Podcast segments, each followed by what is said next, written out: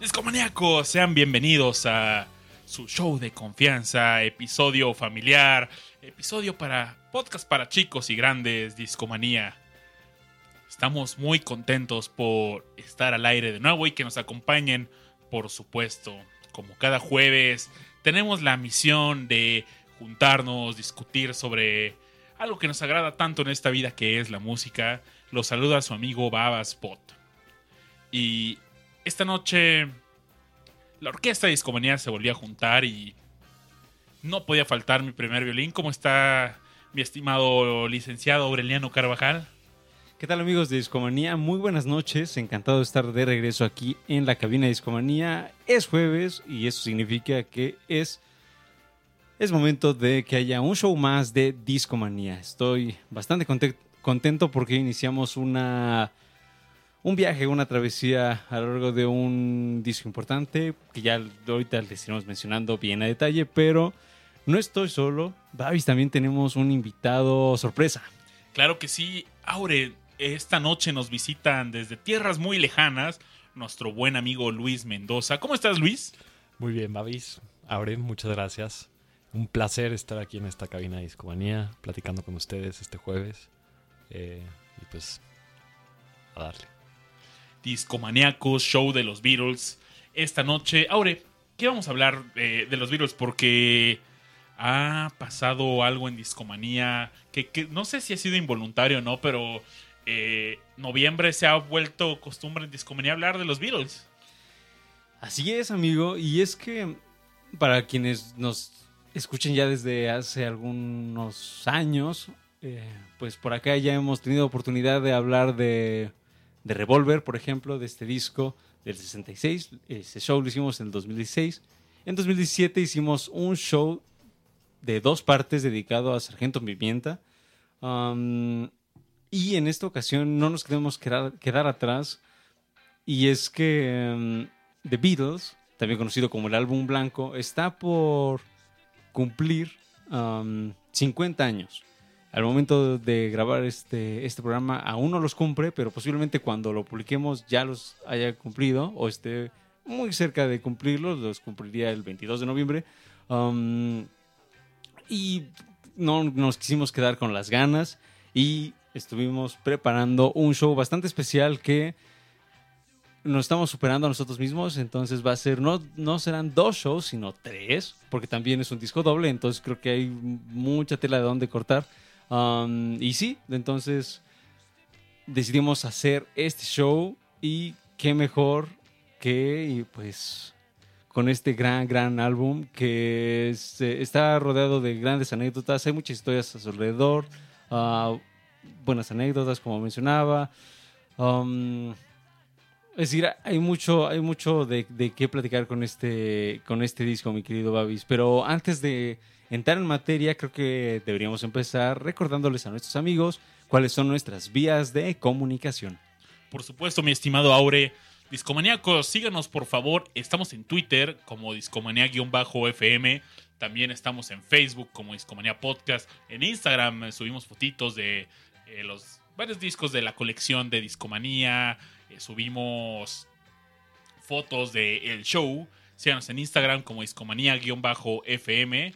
¿En dónde más estamos, Aure? En, en su plataforma de podcast de confianza. Sí, estamos en Spotify. Ahí tenemos dos perfiles. Uno que se llama Discomanía Podcast, en donde pueden encontrar las playlists. Es decir, si a ustedes les gustó alguna de las canciones que ponemos de fondo o eh, las que ponemos completas para que ustedes escuchen, mmm, pueden ahí checar pues qué se escuchó en cada uno de nuestros shows lo cual está bastante bien en caso de que se les haya ido algún título.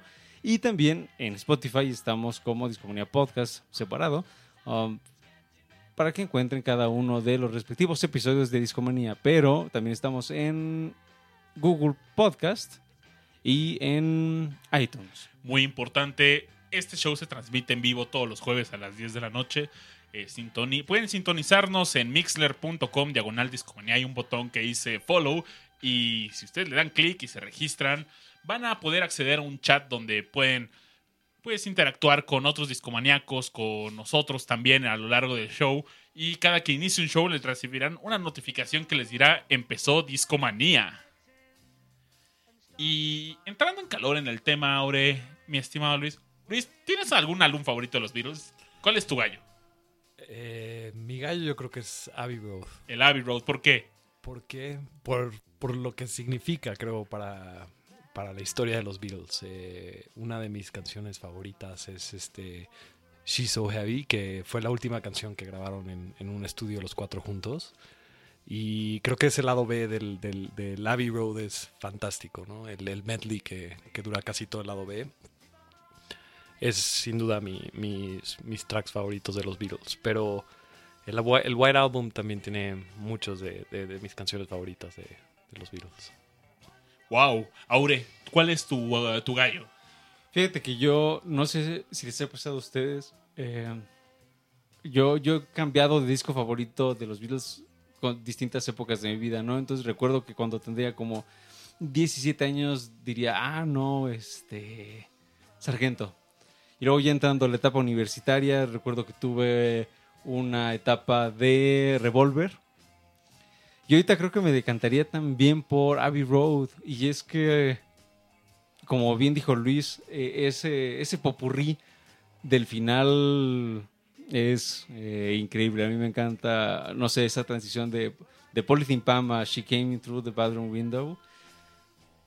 Me, me- me parece fantástica. Y curiosamente, algunas de esas canciones, por ejemplo, Polythene Pam y Mean Mr. Mustard, pues surgieron en esta época de, de álbum blanco, ¿no? Por ahí están esos famosos, ese famoso Escher Demo, en donde, eh, que ya les platicaremos a detalle más adelante, en donde se pueden escuchar esas primeras versiones de, esta, de esas rolas y, mm, y cómo terminaron llegando hasta, hasta, ese, hasta ese álbum.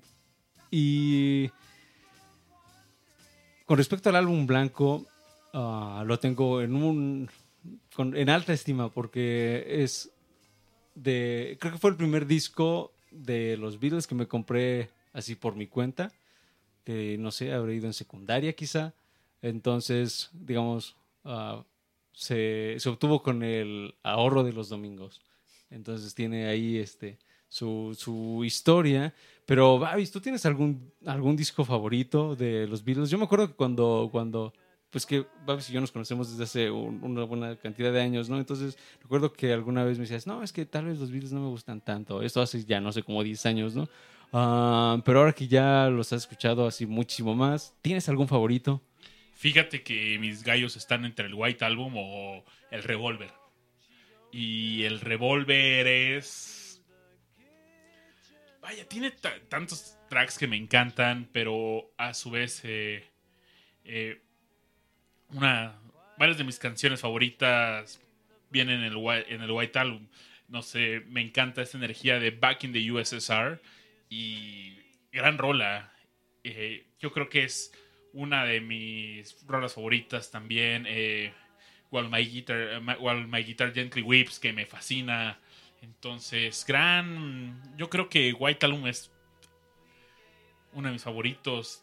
Eh, no, no, no, no podría escoger entre el Revolver y, Y, y el y The White. Ujú. Es que sí, es, es bastante difícil, creo, poder des- decidirse por uno.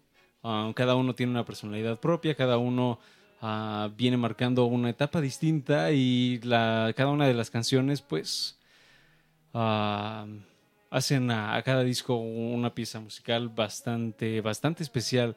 Mm, este disco es del 68 y no sé, Luis, ah, esa transición de, de Sargento a, a álbum blanco, pasaron muchas cosas, ¿no? De- en un año, no sé, se muere Brian Epstein, se van a la India, sale Magical Mystery Tour. No ¿Cuál podrías, no sé, si tuviéramos que mencionar algún highlight de todo lo que pasó en este año, pues tú, ¿cuál nos dirías? O cuál, al menos para ti, cuál sería así como un momento clave? Quizás como para entrar un poco también en contexto de qué era lo que estaba pasando pues antes de, este disco, ¿no? Claro, eh, creo que el- eh, The Beatles fue un disco no muy bien recibido por la crítica, eh, justo porque venían de, Sargento Pimienta, ¿no? Y lo mismo creo que pasó un poco con Magical Mystery Tour. A la gente no le gustó la película. eh, y pues los Beatles, Sgt. Peppers, el Sargento Pimienta, todo el mundo lo, considera, ¿no? La, la cumbre de la carrera de los Beatles.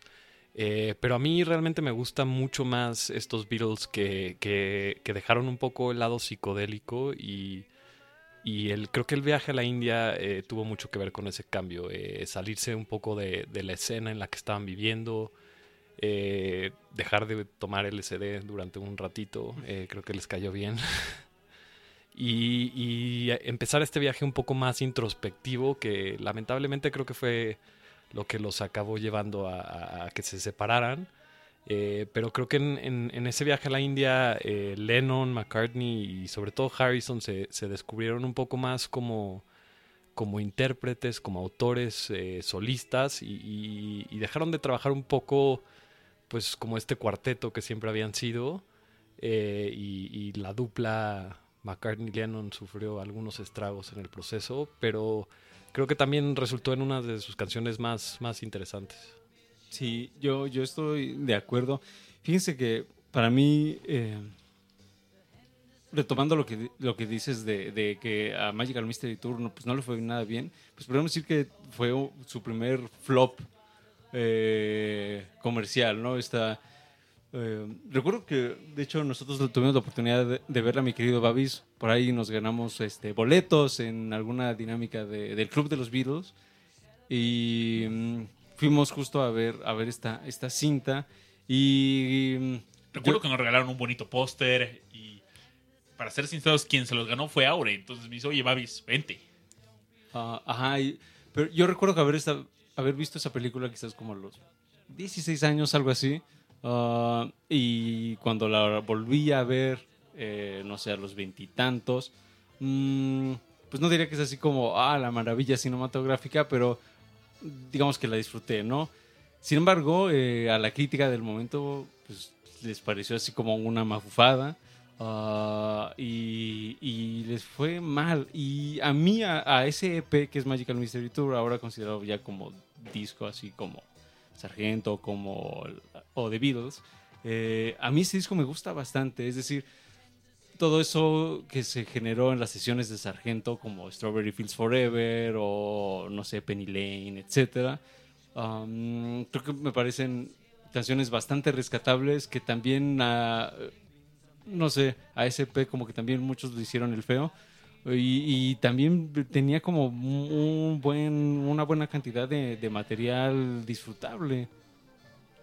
Sí, y creo que con, eh, con buena razón ese EP se ha convertido en, en- en uno de los discos de estudio, ¿no? Eh, es, una, realmente es una compilación, no es algo que ellos se hayan metido al estudio a grabar. Como tú dices, Abre, fue, fue algo que, que salió de, de sesiones anteriores, de lo que estaban trabajando, de esta idea de cómo hacer la película. Y al final, pues la compilación tiene valor, ¿no? Y, y creo que la, la historia nos lo, nos lo ha demostrado. Algo que también marcó a esta, a esta etapa, hablando del 67 todavía, es la muerte de Brian Epstein. De alguna manera él fue como esta figura, pues, ¿cómo llamarla? Como de mentor, de guía, del hombre que, que veía más allá. Mm, por ponerles un ejemplo así, uno como súper importante, ese, ese famoso peinadito Beatle de, no sé, el 64, 63, que es así como de honguito, pues fue él fue el de la idea, ¿no? Ellos era- antes de, de, este atuendo, pues ellos eran más rockerosos, ¿no? Tenían sus chamarras de cuero, sus peinados, no sé, con copetón. Y mm, él fue el de la idea de pues vestirlos con trajecito y demás, ¿no? Que de alguna manera se volvió como un atuendo icónico y no sé, las bandas tributo a los Beatles suelen llevar ese, ese peinado, ¿no? Ah, entre muchas otras, otras cosas, ¿no? Y él se muere, um, si bien recuerdo, de un pasón de droga. Eh, y los toma a todos por sorpresa, es decir, ellos estaban, pues, cada quien estaba en lo suyo y de pronto les avisan que se muere Brian Epstein.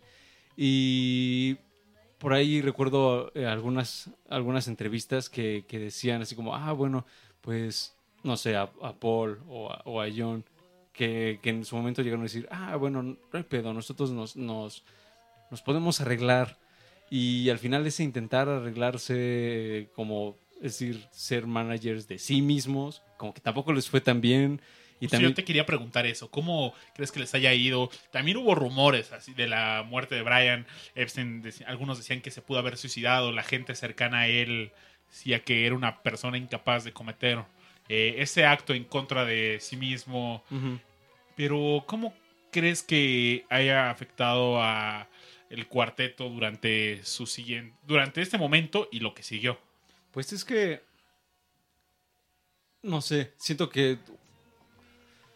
No, uno no, no puede este, estar en tantas cosas a la vez, ¿no? Entonces, o hago música, o me represento a mí mismo, o estoy rep- supervisando X o Y proyecto, o X o Y cosa, ¿no? Entonces, eh, siento que un poquito ese caos de, de- tareas terminó afectando a, a- la banda, ¿no? Y hubo muchos proyectos por ahí que, que, fracasaron, ¿no? Incluido eh, la propia grabación de, de Magical Mystery Tour, ¿no? Mm, también, y creo que es algo que, que veníamos platicando antes de grabar, bueno, antes de estar transmitiendo con ustedes, ah, todo, ese- todo este tema de la fundación de Apple Corps, que es, ah, bueno, nosotros nos vamos a administrar nosotros mismos. um, es un creo que es el ejemplo ideal de ah, cómo lo intentaron y cómo pues al final le salió así como el tiro por la culata, ¿no? Sí, sí, un poco le salió el tiro por la culata. Yo también creo que este, este esfuerzo de, de Apple, Apple Corps fue...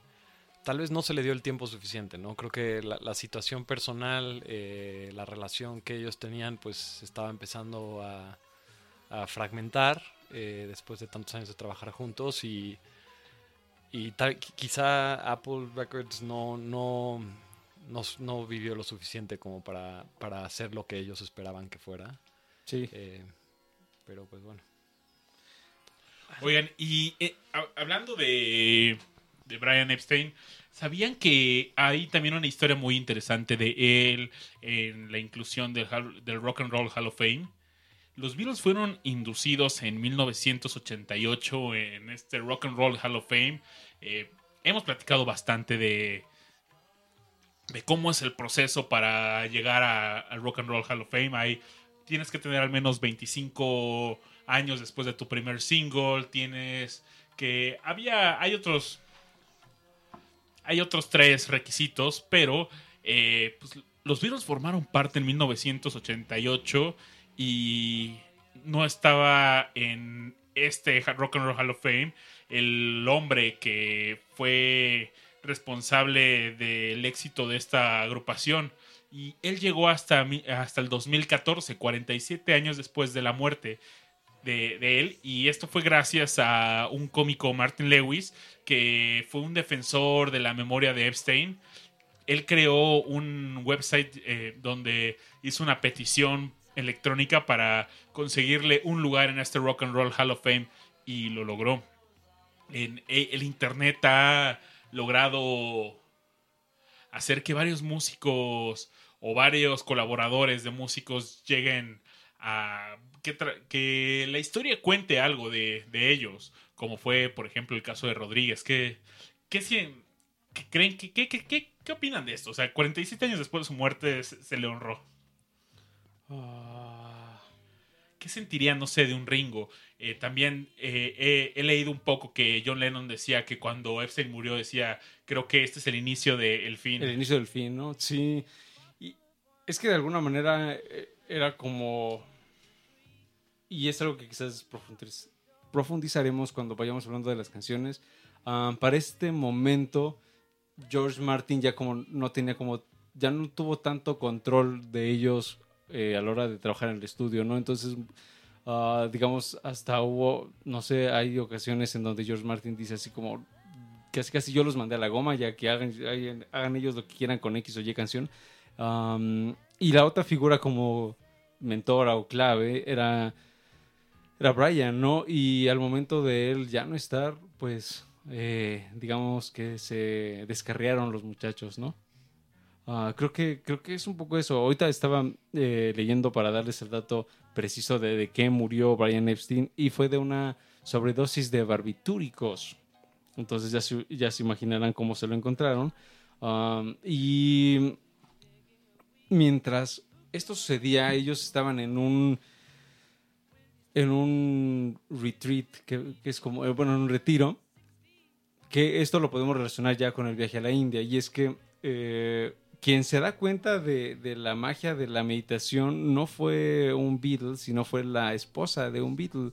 Fue la esposa de George Harrison, Patty Boyd, en esa época.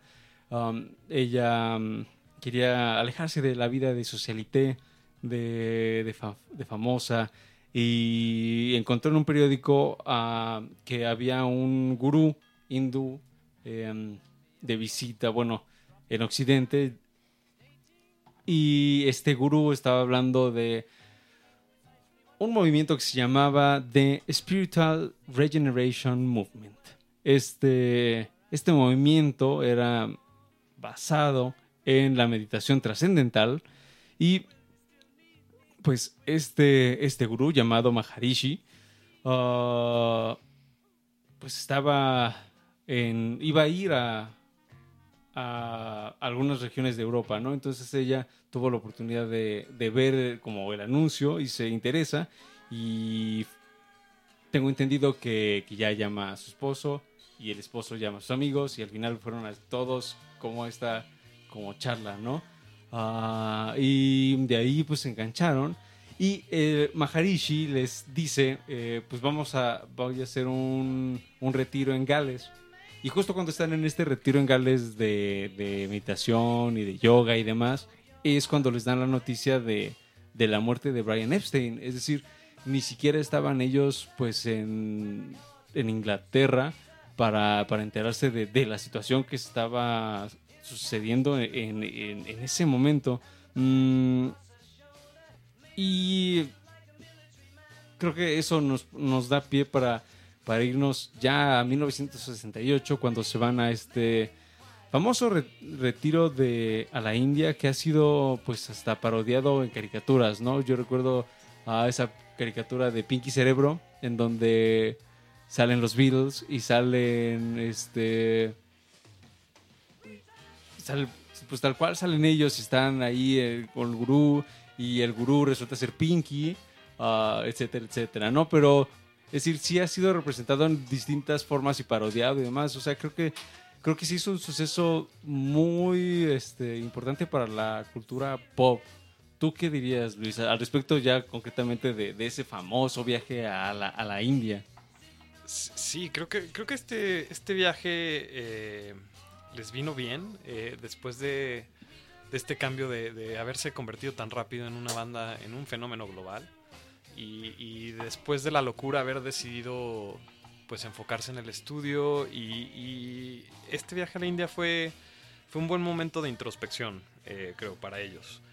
Eh, no sé si, si, al final lo que empezó a pasar aquí fue bueno para la historia, ¿no? Eh, pero, pero definitivamente es, es considerado uno de los, de los periodos más prolíficos de los Beatles y y creo que es, es, es el primer eh, approach que vemos de McCartney y de Lennon de, de ya no. Ya, este, esta relación que estaba perdiendo. Eh, creo que los hizo convertirse en mejores eh, escritores a cada uno, ¿no? Y, y fue, fue el, es, es, la primera vez que, que, empezamos a ver cómo divergen sus estilos eh, de manera mucho más, más fuerte, ¿no? Y incluso empiezan estas críticas de, de uno al otro eh, de, cómo, cómo estaban haciendo las cosas, ¿no? Sí, completamente de acuerdo. A, algo interesante también de, este viaje es que no fueron solos. Va, no sé, un, buen ejemplo es Donovan. Donovan va con ellos, este gran músico. Uh, y de hecho, él va a ser una importante influencia del estilo de cómo van a tocar la guitarra después, ¿no? Por ahí está esa gran anécdota en donde, pues básicamente Donovan les enseñó eh, esta forma de, de tocar la guitarra acústica, por supuesto, a, John y a George. Y mm, eso se vería, eh, bueno, se ve y se más bien se escucha en muchas de las canciones de- del álbum blanco. Entonces, Quizás Rocky Raccoon es un buen ejemplo, ¿no? Ajá, o también eh, Dear Prudence, ah, que es la segunda canción de- del- disco, tuvieron esa influencia de este otro músico, ¿no? Y él no era el único, también estaba Mike Love de los Beach Boys, quien por ahí eh, en alguna entrevista a Mike Love le, le dicen, eh, bueno, ¿cómo te fue con los Beatles y demás? Y cuenta que él ayudó, ayudó a, a Paul a la hora de, de las letras de, de Back in the USSR, ¿no?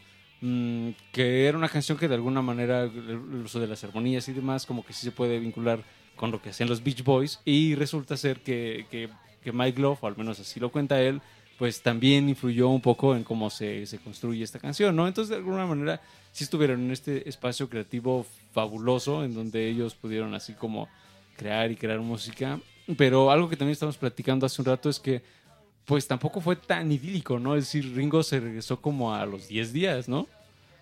Sí, eh, la- creo que el plan era que estuvieran allá como, tres, meses. ¿no? ajá. Eh, Ringo se acabó regresando me- menos de dos semanas, no aguantó, decía que no le gustaba la comida y- eh, de India. No, eh, mi gallo. y, y Paul McCartney creo que también se regresó un poco antes de, de lo que tenían planeado y al final el único que cumplió el tiempo completo fue George Harrison, creo. Eh, entonces sí, se, pues, creo que no, no todos encontraron lo que esperaban allá, eh, pero cada uno encontró algunas cosas. eh, y, mínimo para, para el White Album creo que, que fue bueno. O sea, fue un periodo en el que escribieron muchas canciones muy rápido y, y luego dijeron, bueno, ya tenemos lo que sigue para meternos al estudio y, y empezar a, a grabar.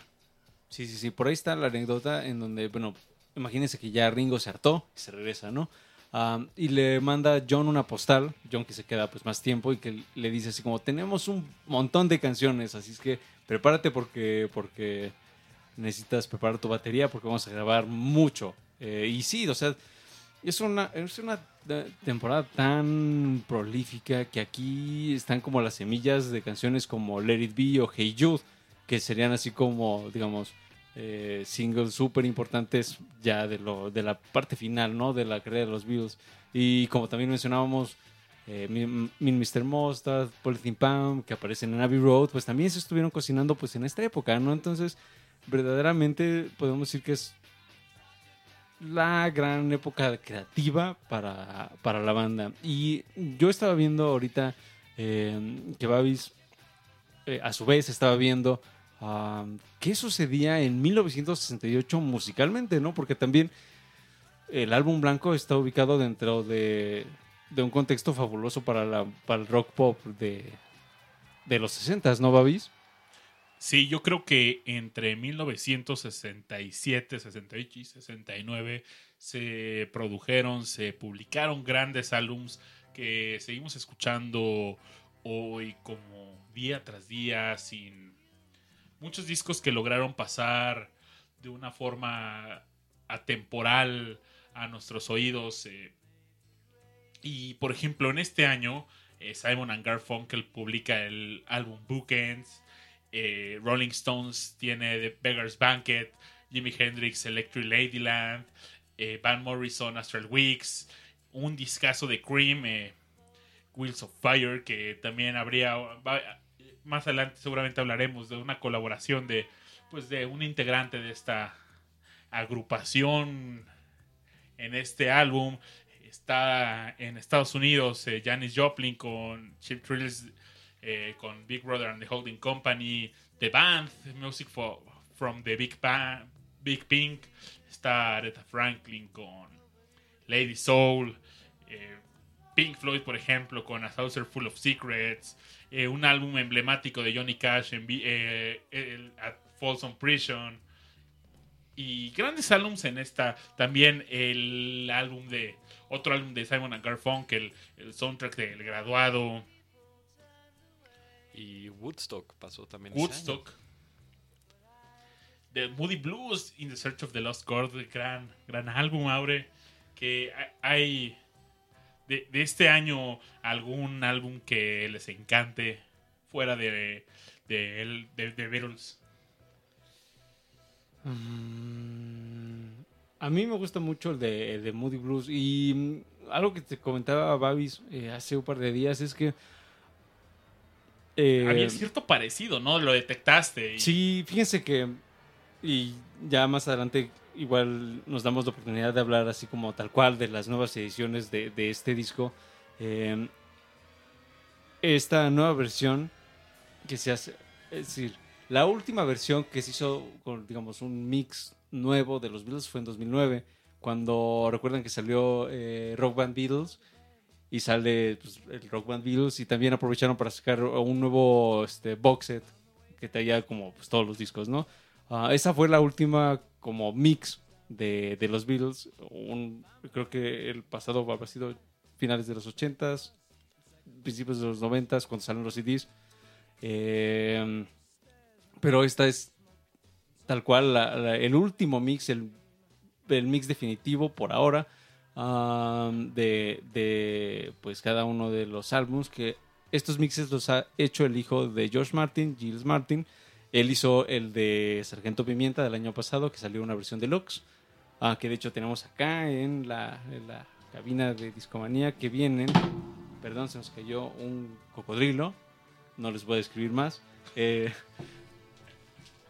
estas versiones vienen con, con tracks especiales, es decir, em, están... Bueno, entre sus contenidos vienen distintos... eh, las distintas tomas que hubo de, de varias canciones, ¿no? Ah, pero al ser tan grande el, contenido que hubo alrededor del álbum blanco, eh, ustedes se imaginarán que a la vez las tomas que pudieron incluir en el disco pues son mucho mayores a las que se incluyeron en Sargento Pimienta y es así porque salieron este estas versiones de que vienen hasta cuatro hasta cuatro discos adicionales tengo entendido Sí. Luis sí Sí, cuatro. En, la versión de CD creo que son cuatro discos. son cuatro discos adicionales. También las, eh, las ediciones de vinil vienen con extras. Y em, estas, estas versiones de, de- de las distintas canciones del disco, pues sí nos dejan ver como todo este proceso creativo detrás, ¿no? Entonces hay una canción en particular que es Don't Pass Me By de Ringo, que originalmente tenía un intro que suena muy ah, de Moody Blues, igual al latín se los ponemos para que le den un quemón. eh, y tal cual se lo dije a Babis, oye Babis, ¿esto no te parece a The Moody Blues? Y me dijo, sí.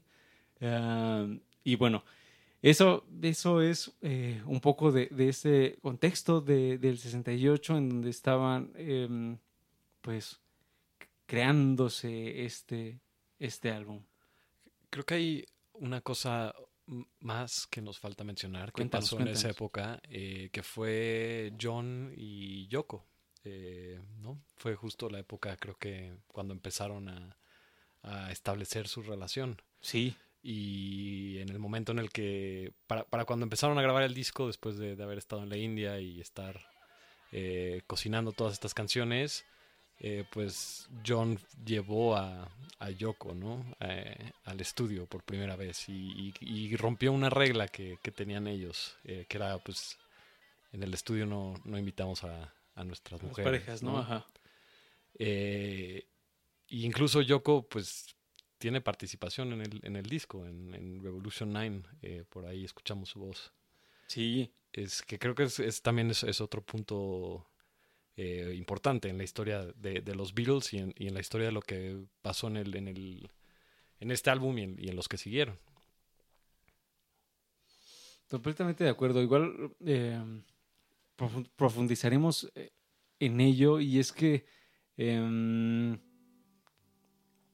sí es, un- es una figura muy importante y luego a partir de eso pues también los todos dijeron ah pues yo también voy a traer y luego también Paul eh, llevó a, a su pareja del momento y luego cada quien llevaba sus amigos bueno tampoco imaginen que llegaran con cinco personas más pero digamos sí eso que dices es muy importante porque sí hubo algunas reglas que se empezaron a romper, o digamos, reglas sobreentendidas dentro del mismo staff y, y banda, eh, que se fueron rompiendo y eso, pues a la larga, pues sí termina siendo como la semilla de, de pues la culminación de la banda algunos años después, ¿no?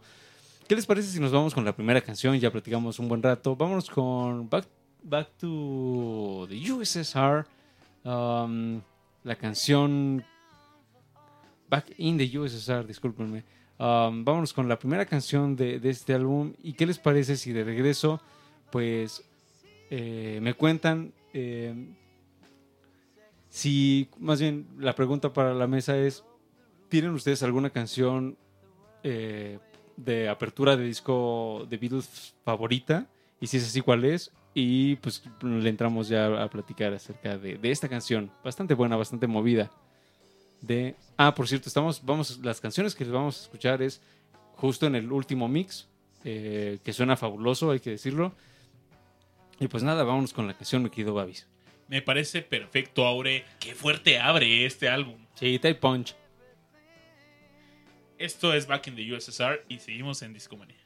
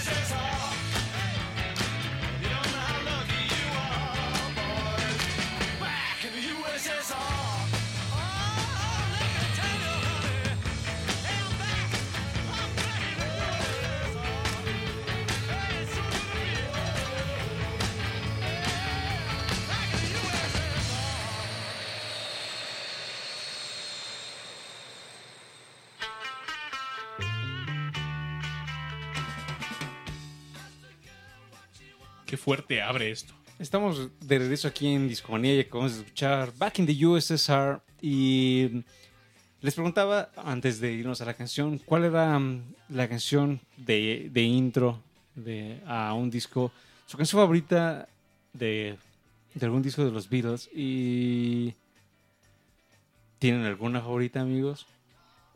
Yo quizás tenga dos y una sea Back in the USSR y la otra sea The Rubber Soul, eh, Drive My Car, que estamos escuchando y me encanta. Sobre, ¿Sabes? Sobre todo porque estuve, re- recuerdo de cuando vimos a Paul McCartney en el Zócalo y recuerdo prácticamente ese momento en este- al escuchar esa canción y qué agradable momento estaba pasándola durante ese concierto y cada que escucho este álbum, pues recuerdo, o sea, con esta rola, le disfruté tanto de esta rola en el concierto que me, me lleva a ese momento y lo disfruto, por eso me encanta. Pero mm, más allá de esa experiencia, me encanta cómo abre Back in the USSR en The Beatles. Mi querido Luis, tú. Es difícil escoger y no Es sé si tengo una, una respuesta final, pero tal vez es Sgt. Peppers y, y pues me encanta ese disco cómo empieza y cómo Y termina. cómo cierra, ¿no? Exacto, me, me- me- me- encanta. Creo que pues, es el primer disco conceptual realmente que, que- que se hizo en la historia y, y justo ahí lo puedes ver, ¿no? Eh, en cómo empieza y en cómo termina. Es una, es una imitación increíble. Fíjense que yo, eh, como les mencionaba hace, hace algunos minutos, mm, he ido cambiando como de disco favorito, ¿no? Entonces, eh, en algún momento fue Taxman, ah, que también es bast- bastante potente al modo de, de George, por supuesto. Y luego fue eh, Back to USR también, es decir, eh, es una canción que tiene un poco de todo, es decir, es animosa, ah, tiene unas armonías mm, bastante singulares, que como ya les mencionábamos, estaban inspiradas en lo que hacían los Beach Boys. Em, el solo es muy cool y trae toda la energía para iniciar el, el álbum. Ahora, hay, hay algunos detalles interesantes acerca de, de esta canción. Por ejemplo, eh, es una canción que no tiene a Ringo en la batería. Eh, Eso no lo sabía, Aure. Ah, Cuéntanos fíjate. más. Resulta ser que, bueno, a pesar de que es la canción con la que abre el disco, eh, no, no fue, digamos, la primera que se empezó a grabar, ¿no? Cuando, cuando estaban las grabaciones de Back in the USR, ya la situación no era tan... O sea, sí fluía, pero no fluía como, como en Sargento Pimienta, ¿no? Es decir, esta canción se, se graba en, en verano. Concretamente, comienza a grabarse el 22 de agosto de 1968 y lo que sucedió es que o al menos lo que lo que lo que narran las las crónicas es que estaba Ringo pues haciendo lo suyo en la batería y entonces eh, por ahí tuvo un problema con el Tom Tom y Paul lo regañó. Como las aguas ya estaban un poco tensas, eh, Ringo no lo tomó a bien y tal cual dice, pues yo ya me voy de aquí y se fue. Adiós, oquetes. Y ajá, se fue de vacaciones, se fue con, con un amigo, eh, Peter Sellers, el, el comediante, eh, se fue co- con él y a viajar en su yate en el Mediterráneo, ¿no? Entonces fue así como, ah, ya me, voy. Y se fue. Entonces, eh, esta canción, Back in the USSR, quien termina grabando la batería, eh, luego de eh, cajetearla, fue Paul. Paul es el que toca la batería. Y también lo hace en Dear Prudence, que es una canción que se grabaría pues, algunos días después. Y um, es un de- detalle bastante interesante porque eh, por ahí luego cuenta Ringo ya con los años pues las, las aguas se calmaron y uno pues ya ve las cosas con más, más tranquilidad. Y por ahí cuenta Ringo que lo que en realidad él sentía era que eh, como que la atmósfera en el estudio en ese momento eh, pues estaba tensa, ¿no? Entonces él estaba tenso, todos estaban tensos.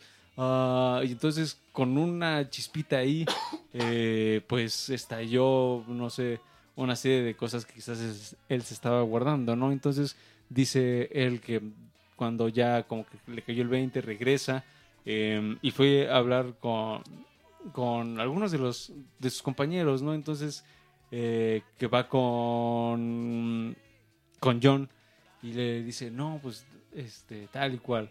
eh, yo me sentía como separado de, de todos, ¿no? Y John le dice, no, pues yo me sentía así, más bien yo me siento así, ¿no? Que ustedes están así como lo suyo, yo me siento como aislado.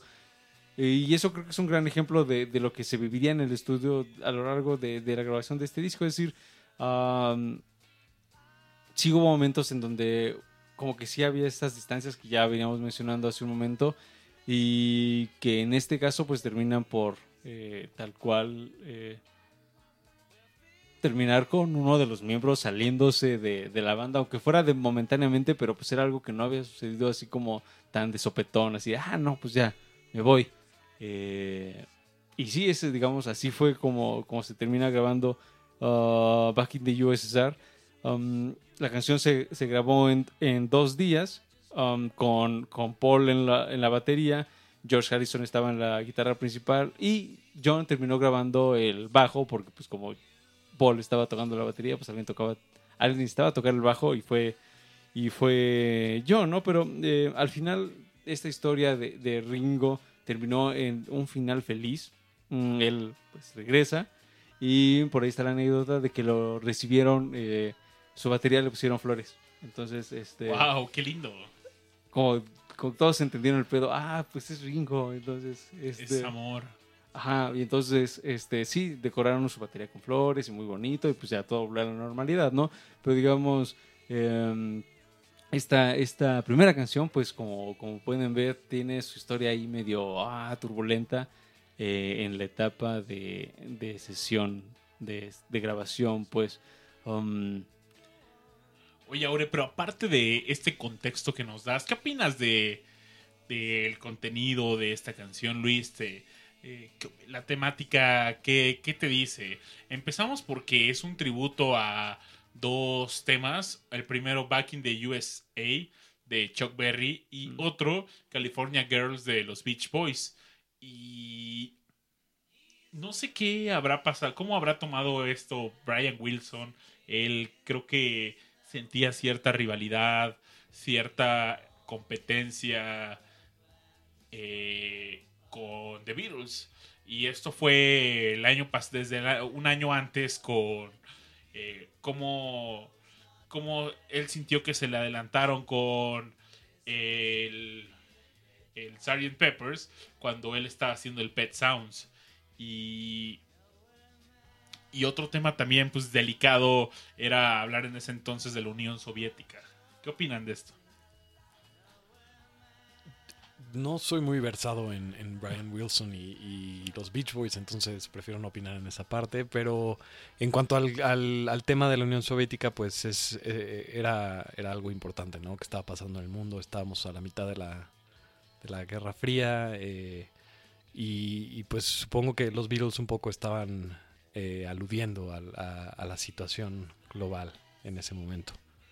Sí, sí, sí. Y de hecho hubo algunos fans los, más, los fans mm, más anticomunistas, que era algo pues bastante común en los 60 uh, pues sí como que dieron el, el, grito al cielo y como que no les pareció tanto que hablaran pues de la Unión Soviética tan pues tan abiertamente y de una manera pues tan alegre, ¿no? Mm, por, por, aquí estaba leyendo eh, lo que opina, lo que lo opinó George Martin acerca de esta situación con, con Ringo, quizás ya para también cerrar el tema, y es eh, lo que cuenta George Martin es uh, que él ponía como el ejemplo de, no sé, de un niño que ve a sus papás peleándose mucho, ¿no? Entonces, eh, decía, ah, no, pues Ringo es como ese niño que ve a, John y a Yoko y a Paul en una situación un poco tensa. Uh, y esa pues tensión pues termina, termina pues afectando a todos, ¿no?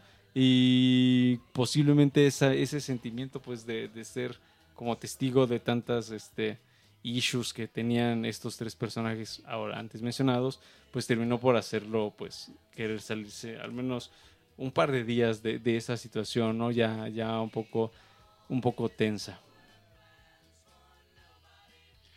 Además de esto, eh, creo que esta canción también causó que surgiera cierta campaña eh, anti-Beatle, anti-rock, eh, sumándose por pues, que abiertamente hablan sobre su consumo de, de LCD, también Somos más grandes que Jesús, y causa cierta campaña anti-Beatle, anti-rock. que los pone en el radar, eh, eh, eh, pues no sé, en todos lados. Pues sin duda, sin duda estaban en el radar y, creo que los 60 fueron una época de muchos cambios, ¿no? Y mu- muchos vienen de aquí, de la música. Eh, creo que también, eh, si, si vemos las fotos de, de los Beatles en esta época, es la primera vez que empiezan a... Bueno, ya, ya se habían salido definitivamente de, de su look de los niños bien, con traje y, y- y copetito, pero es el, el primer momento en el que empiezan a dejarse crecer el pelo, las barbas. barbas. Eh, y pues estamos justo en, en- en- en el florecimiento de la cultura hippie, ¿no? Y, y ellos son, son parte de, de las banderas que tomó la gente en esa Sí, época. Sí, completa- completamente de acuerdo. Um, es más, eh, el, el álbum blanco viene acompañado de cuatro fotos características, ¿no? En donde sale John con sus lentes y vemos como el inicio de- del florecimiento de la de, de Paul. Um, no sé, en las sesiones de, de Let It Be ya está completamente barbado, ¿no? Pero en esta época, eh, no sé, yo me, imagino como un Paul desalineado, como no, no rasuradín, así todo bien, ¿no? Um, y también eh, eh, el disco, desde su versión original, viene acompañado con este collage, con fotos. Y hay una foto que yo recuerdo mucho porque eh, recuerdo, bueno, como ya les contaba, que, compré el disco y pues vi este póster y librín y demás. Y hay una foto, quizás tú la recuerdes, Luis, que sale Paul así como en una tina, eh, pero que se ve que está, no sé, drogas o cansadísimo o both. ah, muy intenso, ¿no? Este, y es este Paul así como medio barba de... O sea, no es barba, barba, sino barba así de como de que no me he rasurado por... Sí, sí, sí, recuerdo perfectamente ese collage y, y- y aprovecho este momento para, para mandarle un saludo a, a mi papá, que él fue el que, el que eh, inspiró en mí este, este amor por los Beatles. Y me acuerdo cuando las primeras veces que vi ese collage, eh, tengo, tengo por ahí el, el vinil que era de mi papá antes. Ujú. Y eh, cuando era pequeño eh, cometí el grave error. eh, seguramente mucha gente se enojaría conmigo por lo que les voy a contar, pero eh, eh, colgué esas, esas, esas cuatro fotos, las saqué del álbum blanco y las colgué en, en la pared de mi cuarto. Eh, ahora lamentablemente ya se perdieron. Pero lo que sí sigo teniendo es, es el, el póster, el póster con el collage. Y podemos ver esa foto de Paul McCartney, podemos ver otras, algunos dibujillos de John Lennon, estos Ujú. típicos dibujillos de, de líneas. Y creo que es, es, es, un, es algo muy bonito que, que tiene este, este álbum y es, es lo único que, que tiene, ¿no? Porque pasaron de, de este estilo de Sgt. Peppers, donde tenemos el collage en, en, en la portada, a algo 100% minimalista. Eh, y es, ese insert que viene ahí, pues es, es lo que cuenta un poco la historia de lo que pasó en, en el álbum blanco. Sí, es un, es un gran elemento. Y no sé, quizás también para, para recordarles a nuestros escuchas, pues que venía en el Sargento Pimienta, que tenemos aquí al lado del cocodrilo, del cual no les detallaré más. Eh, el Sargento Pimienta, pues venía, este, no sé, el bigotín, eh, las insignias, etcétera. De ¿no? hecho, aquí deben de estar, ¿eh? Las tenemos. Y esta edición aquí las tiene. Ahorita les mostramos una foto, pero... Tal cual viene el bigote, las insignias para que te pongas ahí en, en tu hombro y un sargento pimienta, ¿no? Ah, aquí, y de hecho quien, eh, espero no darles mal datos, si no se los corroboraré más adelante, quien tuvo la idea cómo hacer el collage fue Paul. Um, y sí, o sea, se basaron, en- bueno, más bien tomaron muchas fotos que se tomaron en esta etapa, por ahí, creo que está ahí un- hay una foto de no, no sé quién, pero sale desnudo, no sé si sea John. Creo- no, creo que es Paul. Creo que es Paul. Si no mal recuerdo, creo que es Ajá, Paul. hay un desnudo. Ah, y luego sale, este, no sé, Ringo bailando con su esposa. Es decir, como incluso momentos que no tenían que ver como con las grabaciones en sí, sino más bien como de, ah, vida cotidiana Beatles, ¿no? Eh, y pues estaban en, estas, en, esta, en este collage que, que viene dentro del disco. Amigos, ¿qué les parece si nos vamos con la segunda canción? La segunda canción es Dear Prudence, que está sumamente vinculada con la primera porque de hecho el efecto de avión que viene cayendo es el que une la, la- primera con la segunda canción. Entonces, vámonos con Dear Prudence, que es una canción que a mí me parece muy bonita. Y regresamos aquí a Discomanía.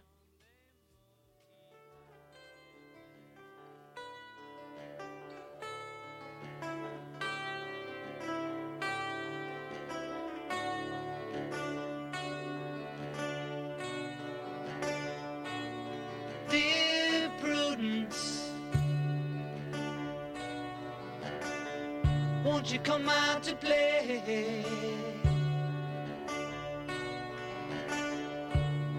Dear Prudence,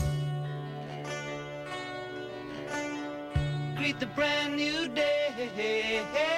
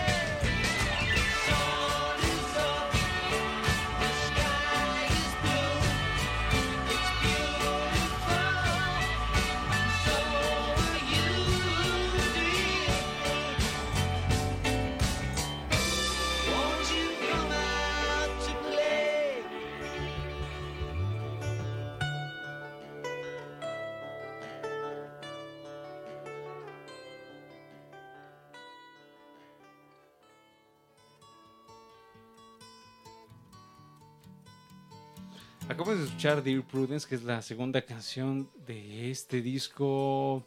Luis, ¿te gusta Dear Prudence? ¿Qué, qué, sentimiento te provoca con relación a, Back in the USSR?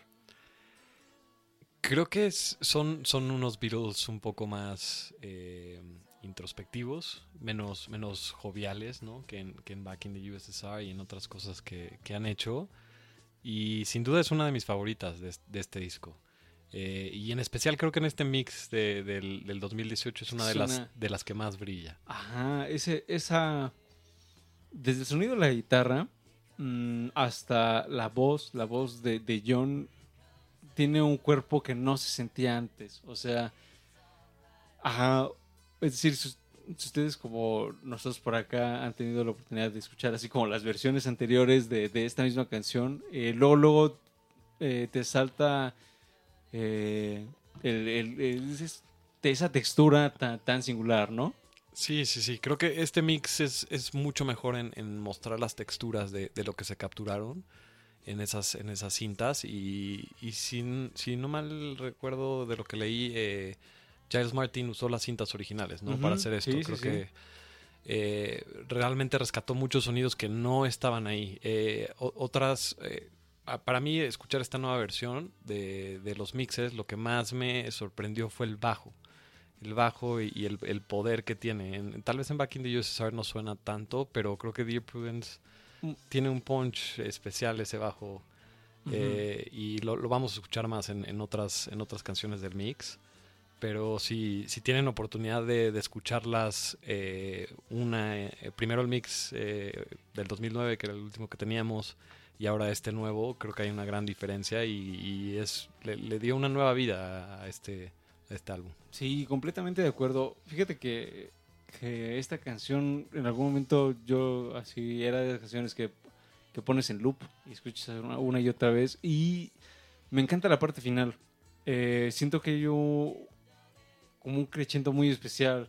eh, y así fue como me enteré de que, de que Ringo no estaba en la batería porque dije, eh, justo en la parte final, usted- ustedes acaban de escuchar la canción, ¿no? Este, hay, un, hay una parte muy especial en donde la batería como que va este, eh, creciendo, creciendo, creciendo y ya no termina la canción, ¿no? Um, dije, ah, eso, eso no suena muy Ringo. Y me puse a investigar y pues no era Ringo, no era Paul. Eh, y bueno, entrando, digamos, un poco de contexto de esta canción, Dear Prudence se la dedican a la hermana de Mia Farrow, Prudence Farrow, que fue una de las chicas que fueron a, este famoso viaje de la India. Entonces, eh, la anécdota va de que dentro de los muchos eh, pues, asistentes a este co- como curso, taller de meditación, etcétera, mm, ella fue la que más se clavó, ¿no? De, dentro de las estrellas que estaban ahí y dicen que tal cual era de, ah, bueno, pues no sé, tenemos meditación a tal hora, a tal hora, y luego nos vamos a comer, y luego este, recreación, y etcétera, ¿no? Entonces, todos hacían esto y Prudence era, no, yo como y me voy a meditar, ¿no? Y que pasaba así horas y horas meditando, ¿no? Entonces, a tal grado que algunos empezaron a preocupar y eh, mandan a George y a John como intentar pues como traerla como con la banda y así que cotorrey y demás. Eh, pero ella cuenta que como que también ella medio le valía un poco, ah, pues están los Beatles, ah, pues sí, ¿no? ¿Y qué? No, yo vengo como a meditar y ella, eh, tengo entendido que de hecho se, se hizo profesional ya en la onda del yoga. Eh, entonces ella sí se tomó muy en serio como la onda de meditar y así, ¿no? Entonces, eh, justo cuando ya es la hora de despedirse, creo que no sé si es John o George, que fueron los últimos en quedarse, le dicen, ah, no, pues sí, te, te hicimos una canción, ¿no? Para que salieras. Y ya luego ya lo escuchó y fue feliz, ¿no? Ah, pero digamos, ese es como el trasfondo de, de- del sal a jugar, ¿no? Prudence, que es así como esta canción. Y ustedes tuvieron la oportunidad de jugar eh, Beatles Rock Band. Claro. Sí, sí, sí.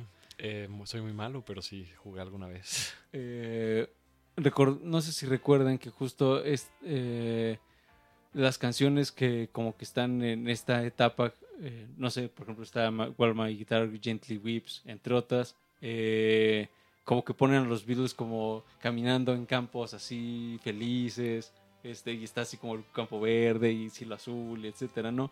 Entonces, esta es una canción que me imagino así, ¿no? Como con ese setting eh, de pasto, cielo azul, guitarra acústica, bonito.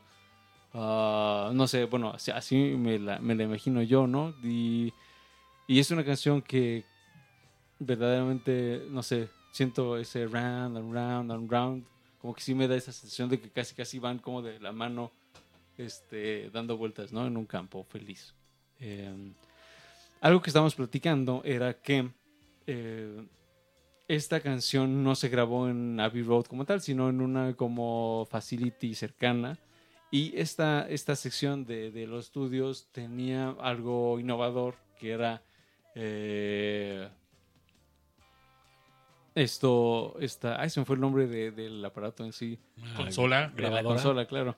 Eh, la diferencia aquí es que en lugar de las de los cuatro tracks que, que a los que los Beatles estaban acostumbrados, este tenía ocho, ¿no? Entonces, seguramente debió decir, debió de haber sido mind blowing que, que pudieran grabar cada instrumento en un track y no tuvieran que este proceso de grabar luego borrar, etcétera.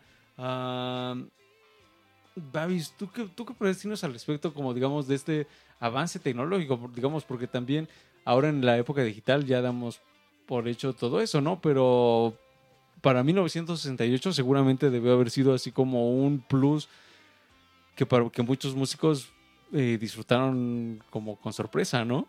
Imagínense la limitación que era tener solamente cuatro canales de sonido para grabar. Eh, solo po- podían grabar directamente cuatro instrumentos o con cuatro micrófonos. Solo había cuatro cosas. Entonces lo que tenían que hacer era un overdubbing constante que era, ok, grababan eh, varias partes de forma independiente y al final las mezclaban y eso era su experimento. Si no les gustaba o si se equivocaban, entonces volvían a repetir eso. Quizás era una forma muy ingeniosa para hacerlo, pero bueno, ahora con ocho tracks, pues quizás les facilitaba más eh, esta producción del el álbum. También esto causó más adelante en la industria de, de, de la música, pues problemas, porque muchos músicos, por ejemplo, en el rock progresivo, años adelante, eh, algunas agrupaciones querían explotar esto todavía más y hacían grabaciones, pedían, eh, por ejemplo, recuerdo una historia de Chuck Moll, que ellos pidieron un estudio de que tenía 32, t- 32 canales y no estoy seguro si era Mijares, quien era el director de, de, su disquera, les dijo, ¿qué? ¿Para qué quieren tanto? Si hizo referencia a, este álbum de los Beatles y ellos hicieron es- estos álbumes con cuatro y con ocho canales. Qué, eh, qué desperdicio. Y Creo que otro tema eh, interesante de, de lo que estaba pasando aquí, eh, también, no, no relacionado a las pistas, pero relacionado a cómo se publicó el disco. Eh, si no me recuerdo, este, es- este fue el, último disco de los Beatles que se publicó en una versión mono y una versión estéreo. Y de hecho en Estados Unidos no se publicó una versión mono, solo se publicó la versión estéreo. Nunca he tenido la oportunidad de escuchar la, la- la versión mono, pero, pero justo por las limitaciones que tenían, eh, creo que varias de las canciones son distintas de la, de la, de la versión que todos conocemos. eh, y fue la última vez que los Beatles produjeron un álbum para, para mono. Para mono y que y yo recuerdo por ahí alguna anécdota creo que creo que es Paul quien la cuenta que dice o no recuerdo disculpen Eh, bueno era entre George y, y Paul um, que decía ah pues un día nos presentaron el sonido estéreo y así como eh, ¿por qué, por qué este sonido aquí es eh, no sé esta bocina suena acá y eh, por qué no todo de una bocina como pues estamos acostumbrados, ¿no? Um, y quizás una de las canciones que experimentan un poco más con el tema del estéreo es Revolution Number 9, que el famoso Number 9, cómo se va este, haciendo este paneo entre derecha e izquierda. Um, pero más allá de eso, de eso, en realidad, este, eh, el sonido estéreo, lo único que hacía, al menos en meses pasados, era así como, ah, pues aquí del lado derecho tienes el bajo y batería y acá tienes guitarra, ¿no?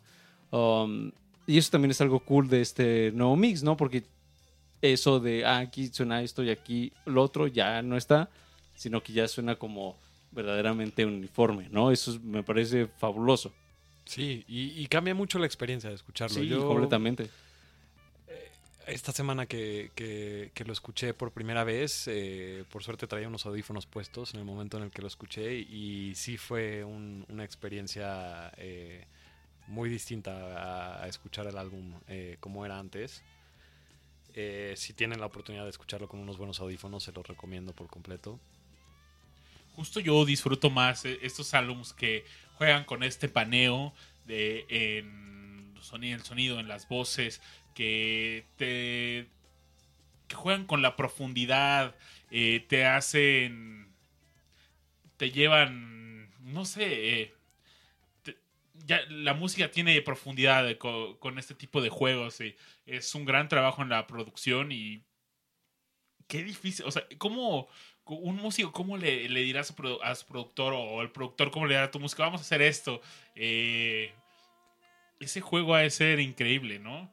Que, porque ya es, no es solo la creatividad que tienes con, con tu instrumento o musicalmente, sino ya estás jugando con un poco de la tecnología, eh, en el sentido también de, estás jugando en la experiencia que estás creando al que te está escuchando.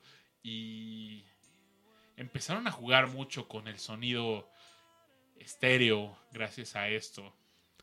Claro, y, creo que es, es- es muy bonito eh, este proceso que hizo Giles Martin de, reinterpretar las canciones, porque como tú dices, Babis, eh, supongo que este, este proceso de, de trabajar con tu productor para llegar a un máster donde la banda se sienta a gusto y hay algunas historias de, de este álbum, eh, creo que justo en el máster, no recuerdo en qué canción, pero fue eh, una de las sesiones más, más largas de grabación que, que se echaron los Beatles. Se echaron más de 24 horas adentro de un estudio, creo. Mm, Pero e- es eso, ¿no? Es, es trabajar con el, con el productor para que la canción suene como ellos la interpretaron y como ellos la, la- la grabaron. Eh, pero en esta nueva versión que pues ya no son ellos, eh, eh, creo que el trabajo es, es, es muy bueno, es espectacular. de- Oye, y también hubo una canción que se hicieron 102 tomas y quedó fuera, no recuerdo el nombre. Not Pero- Guilty. Not Guilty de Fuera. George. Sí, es que también es eso. eh, ¿Pero qué les parece si platicamos un poco más acerca de, de estas miles de versiones de acerca de que se hicieron en, este disco? El siguiente bloque. Vamos a escuchar Glass Onion, que es la canción número 3. Y por cierto, estamos escuchando de fondo Hey Youth, que es una de las canciones que también se graba en estas sesiones, mm, pero que aparecería pues hasta después como sencillo y que es una canción que también se grabó utilizando esta super consola de, de 8 canales mm, que era algo que veníamos platicando eh, pues justo en este bloque entonces sin más, sin más que agregar vámonos con Glass Onion y de regreso ¿qué les parece si seguimos platicando acerca de ah, las cantidades es que ajá, hay, hay canciones que se grabaron una y otra y otra y otra vez, ¿no? Y bueno, ya platicaremos eso a continuación. Vámonos con cebolla de cristal.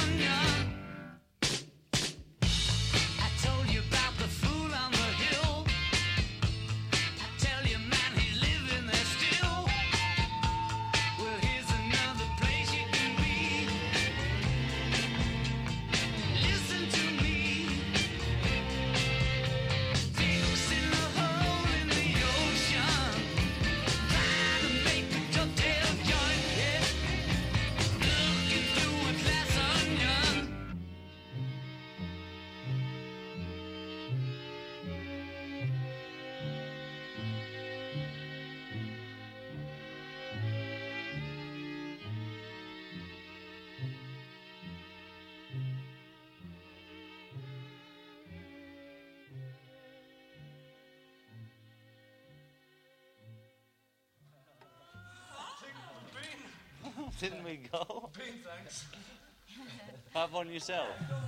Estamos de regreso en Discomanía. Acabamos de, de escuchar Glass Onion, cebolla de cristal, para este quien no sé quién estén acostumbrados a escuchar este canciones en Universal Stereo.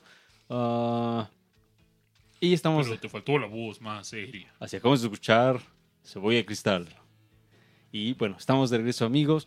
Esta es una canción de, de John que tomó un buen rato grabar. Es decir, por aquí eh, el dato va que se grabó el 11, el 12, el 13, el 16, el 20 de septiembre y luego ya la versión final, final Ultra Plus, el 10 de octubre del 68. Entonces, Ah, como muchas otras canciones, y era algo que veníamos este, adelantando en el bloque pasado, tuvo muchas revisiones. Y, y es que en, eh, en, la- en el proceso de grabación de The Beatles, mm, la banda optó por grabar todo.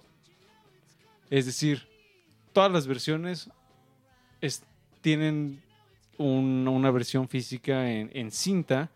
Por supuesto, no se pueden incluir todas en las versiones, no sé, en los bootlegs y demás, pero sí hay este registro de los muchos cambios, ¿no? Entonces, si ustedes.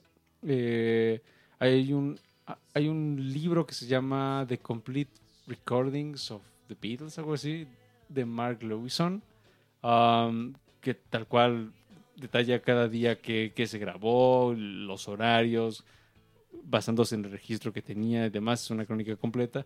Este, hay veces que canciones eh, se graban completas y lo único que cambiaba era como un fraseo de, no sé, cambiar un in por out o, algo así tan básico como una palabra. Bueno, eso se grababa completo y estaba ahí el registro, ¿no? Entonces, mm, Glass Onion es, es un ejemplo de eso. Y no sé, Not Guilty que mencionábamos este, hace un momento, pues es una canción que tuvo ciento y tantas tomas y al final pues, ni siquiera llegó al, al disco final, ¿no? Entonces, para que se den una idea eh, de, lo que sucedía. Pero algo que, también no podemos evitar mencionar es pues eh, el contenido de esta canción que vamos a escuchar y de la importancia de, de la lírica, ¿no? Entonces, ah, por ahí, este... Hay algo, hay algo interesante, ¿no? Hay un guiño muy curioso a, a los Beatles mismos, ¿no? Hay quien dice que John Lennon dejó. Utilizó esta canción para darle cuerda a, a esas personas que buscaban contenido oculto en la letra de sus canciones. Y. Luis, ¿qué, qué nos puedes contar de eso? Nos estás contando una historia de, de las referencias que hace esta canción, ¿no? Sí, es, esta canción hace muchas referencias a sus mismas canciones, ¿no? Pero también hace referencia a, a las cosas que pasaban alrededor de la vida de, de los Beatles. Eh, y yo en algún momento, eh, pues quería saber si realmente Paul está muerto o no. A todos nos pasó, a todos nos a todos nos ha pasado. y pues en mi proceso de, de- de investigar, de, de- pues, encontrar eh, pistas para, para saber si esto es cierto o no, creo que la conclusión más bonita que leí fue que todo parece apuntar que Paul sí está muerto, pero que los Beatles estaban jugando con nosotros. Eh, y aquí creo que está el más claro ejemplo de eso, ¿no? O sea, nos está diciendo Lennon, eh, la, la- morsa era Paul. Y los justo los rumores que habían empezado algunos años antes de esto, de después del, del, choque que, que había habido en el que se decía que, que Paul había muerto, eh, pues como dijo Babis, Lennon, Lennon está eh, un poco jugando con la audiencia y jugando con lo que pasa alrededor de la, de la mitología de, de- los Beatles. Y, pues esta canción nos, nos cuenta un poco eso y, y nos muestra también el lado eh, sarcástico y, y un poco oscuro que tenía Lennon para, para a veces escribir canciones. Oigan, es- tenemos un episodio donde hablamos sobre este mito, este rumor de Paul McCartney estará muerto y Discomanía número 37. ay, Hace 30, fue el episodio 37, Aure, y ya vamos en el 103. Wow, ha, ha llovido, Aure. Sí, ya no estamos siendo viejos, amigos. Eso lo grabamos un 7 de noviembre del 2017. Mira, Aure, cuadra con las fechas, más o menos, hace un año. Es una señal, amigos. Es una señal, y Paul estará muerto. No sé, descúbranlo en este episodio de Discomanía. Pero también. Algo que también cuando estábamos escuchando esta canción y todos dijimos, qué línea de bajo tan sabrosa. Ah, ¿no? sí. Sí, definitivo. Definitivo. Esta es, eh, eh, es creo que la mejor. la- mi, mi parte favorita de, de estos remasters es eh, cómo revivió el bajo en estas canciones. Y, y, eh, me parece espectacular el trabajo eh, que hizo Giles Martin en esto. Una de mis canciones favoritas también es I'm the Walrus, de donde están disfrazados. Y hay un cover muy bueno de Frank Zappa, eh, se los recomiendo. Eh, búsquenlo, ahí hay Willis es quien canta y tienen una mo- hay un video donde tienen una morsa de peluche y todo el tiempo están en el concierto ahí feliz y busquen ese video, re- recomendación del tío Babis. Gran, gran canción. em, y quizás nada más como para redondear un poco acerca de lo que estábamos platicando acerca de, este guiño que hace, este guiño tan interesante que hace, que hace John por ahí eh, en alguna de las múltiples entrevistas que, que dio John post Beatles. él comenta esta entrevista. eh, fue poco después de, de- del disco. Y le preguntan, oye, ¿qué onda con eso de la morsa y Paul y qué, no? Y no sé qué. Dice, bueno, pues eso era una broma. La, el verso como tal eh, fue colocado porque yo me sentía un poco culpable, porque yo estaba eh, mucho tiempo con Yoko y cada vez menos con Paul. Entonces quise así como mencionarlo eh, tal cual en una, en, pues en una canción. Mm, y comenta, ¿no? Est- estaba intentando ah, hacer como este como este guiño de que yo también quizás me estaba pues alejando un poco, ¿no? Entonces, y, y esto me remite a, o sea, sí, sí, este, fueron, tuvo, digamos, las sesiones hubo momentos tensos, como seguramente los hubo en muchas otras bandas. Um, y es algo que ya Gilles Martin hace poco estuvo en una entrevista en YouTube. Ah, hicieron un stream dedicado pues a- justo a estas nuevas versiones y él dice que al tener la oportunidad de escuchar todo, en realidad no es que estuvieran así como peleados así como siempre, ¿no? Entonces, o sea, sí hubo momentos este, rasposos, como pues es natural quizás incluso, ah, pero que en realidad cuando, cuando se conectaban seguían disfrutando tanto como cuando lo hacían, no sé, en, en Robert Soul, ¿no? Por ejemplo, ¿no? Para irnos un poco más atrás. Mm, y pues de hecho ahorita estamos escuchando de fondo este, una versión de Revolution One ah, y se ve que están cotorreando y cantan todos y aplauden y eso sucedió en, en muchas otras canciones, ¿no? No necesariamente, y creo que es importante también como quitarnos ese mito de que se la pasaban peleando y se odiaban. Eso llegará después, pero este, pero al menos en esta etapa, este, si bien, como mencionaba, sí hubo roces, eh, también hubo momentos tan felices como que a Ringo le llenaran su, su batería con flores, ¿no? Eh, Y, y creo que creo que la, la toma de los session demos que ah, sí, de, de Glass Onion es una muestra de eso. Eh, eh, creo que de, de los de esos demos, eh, Glass Onion quizá es de las canciones que menos completas se escuchan eh, en esa grabación.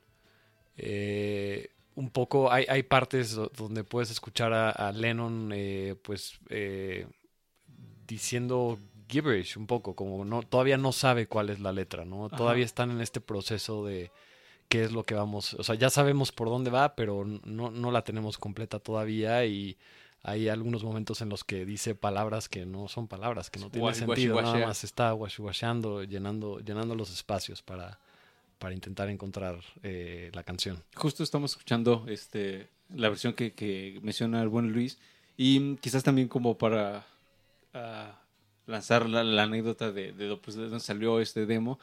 Resulta que cuando ellos regresan de la India, eh, ya, cuando ya estaban todos, eh, se van a la casa de George Harrison, que está justo en Escher, que estaba justo en Escher.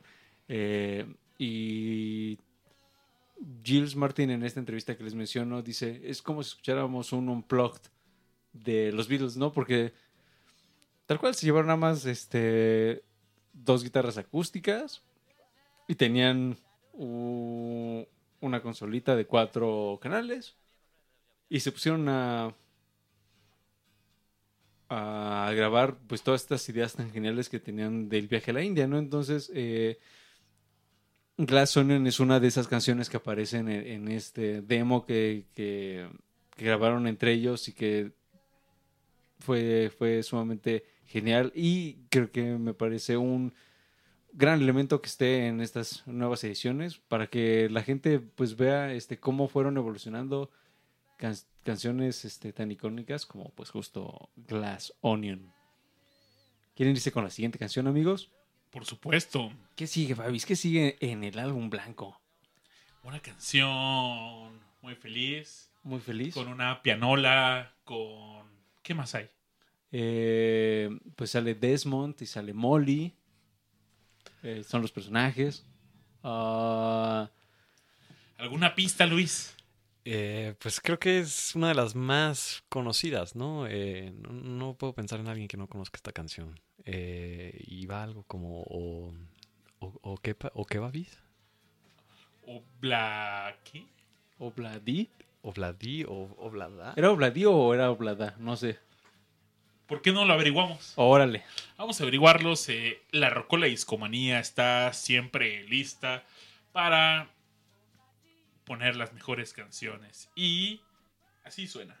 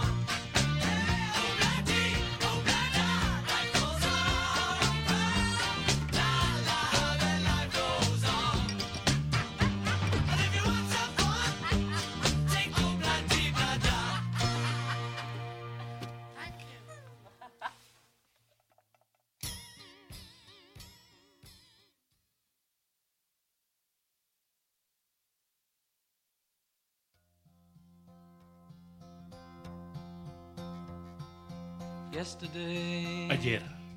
Ayer.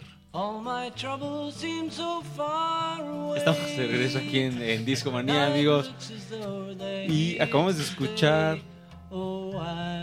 Acabamos de escuchar Obla Di Oblada del buen Paul. Y ahora estamos escuchando de nuevo al buen Paul con Yesterday. Y bueno, hablamos un poco de, de esta canción mm, que fue una de las que se graban. eh, bueno, más bien que se idearon durante este prolífico momento en la India y que tiene una historia interesante porque mm, de alguna manera era un ejercicio de, de parte de, de Paul. Eh, él quería hacer algo que estuviera ligado a, a un ritmo latino, que en este caso es el ska. Um, y como tal, eh, este, este- esta combinación de sílabas obla di oblada, eh, ustedes podrían imaginar que se lo sacó de la manga y resulta que no.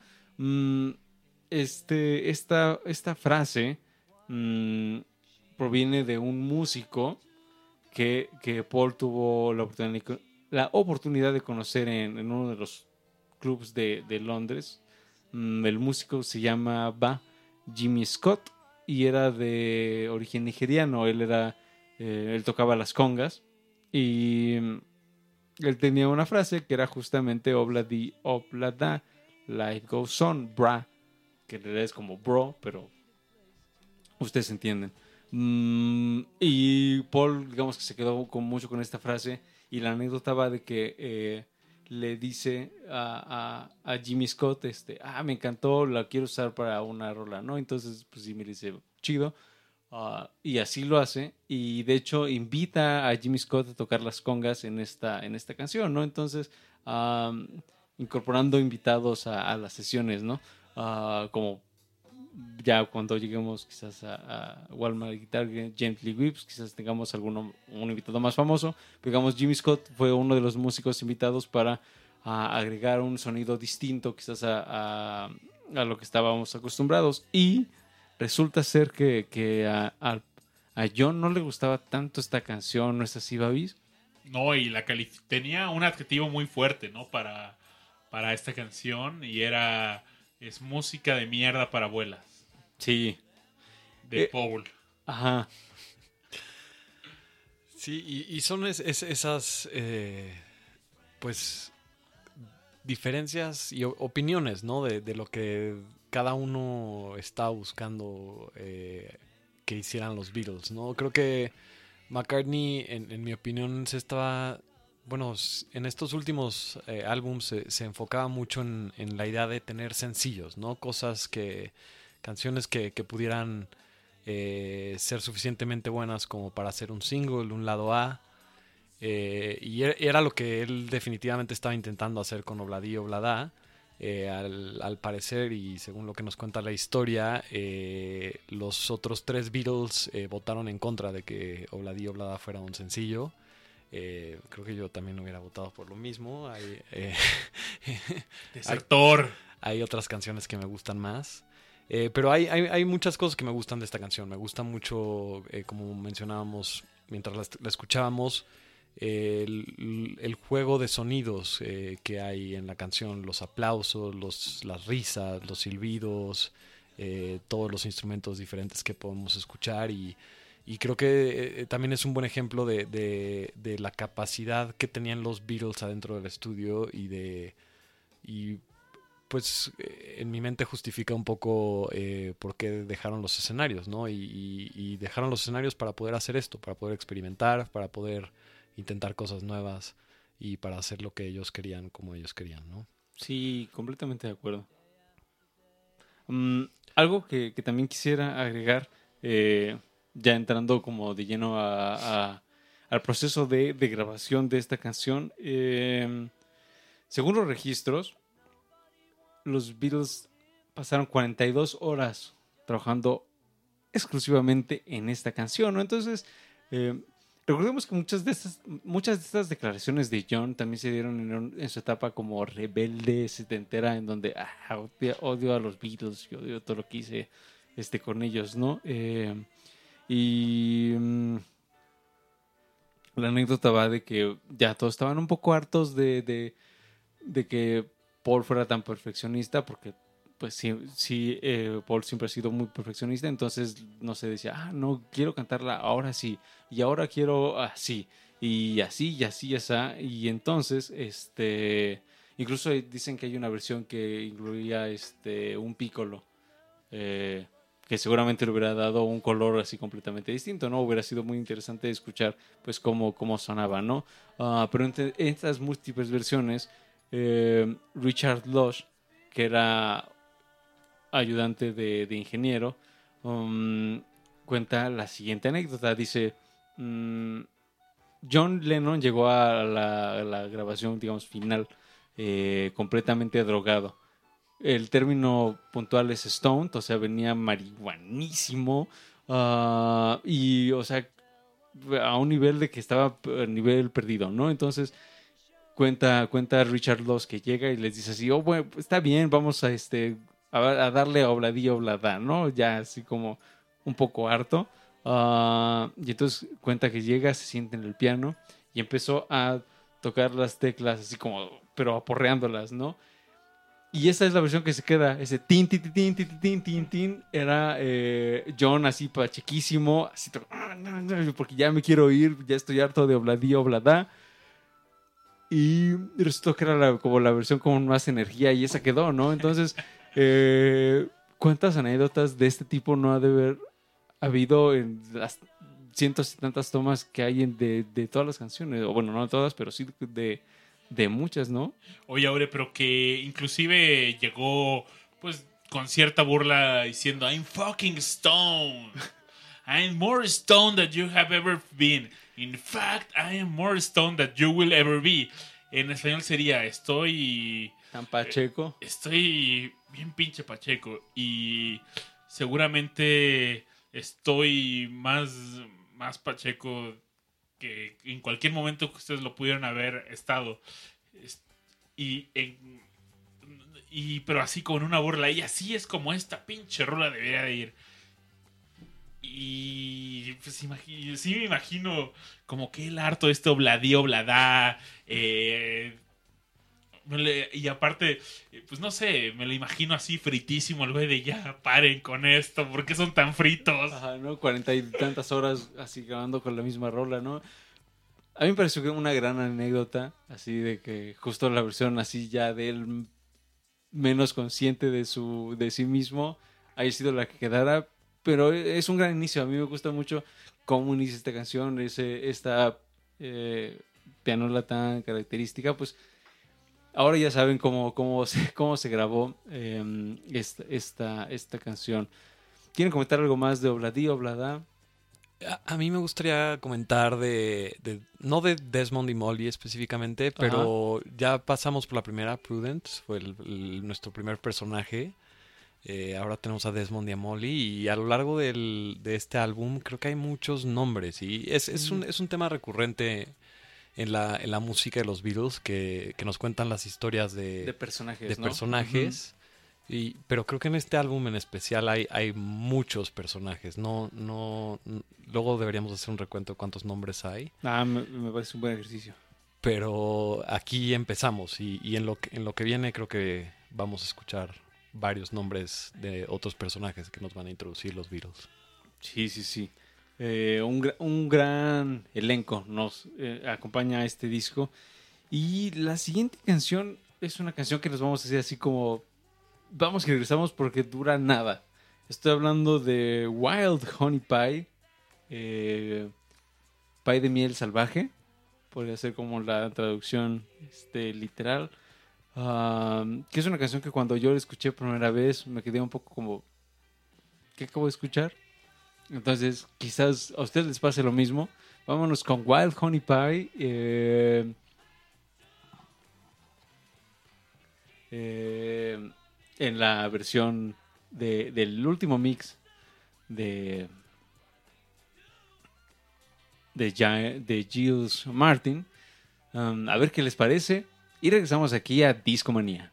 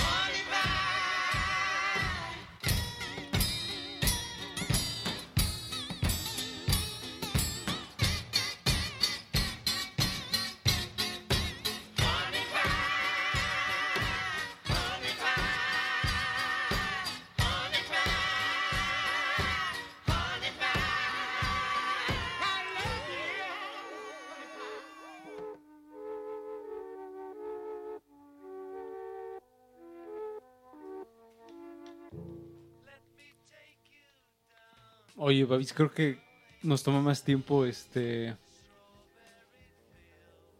No sé, prepararnos para cualquier cosa, abrir este eh, nuestras bebidas refrescantes, que, que se acabara esta canción, ¿no?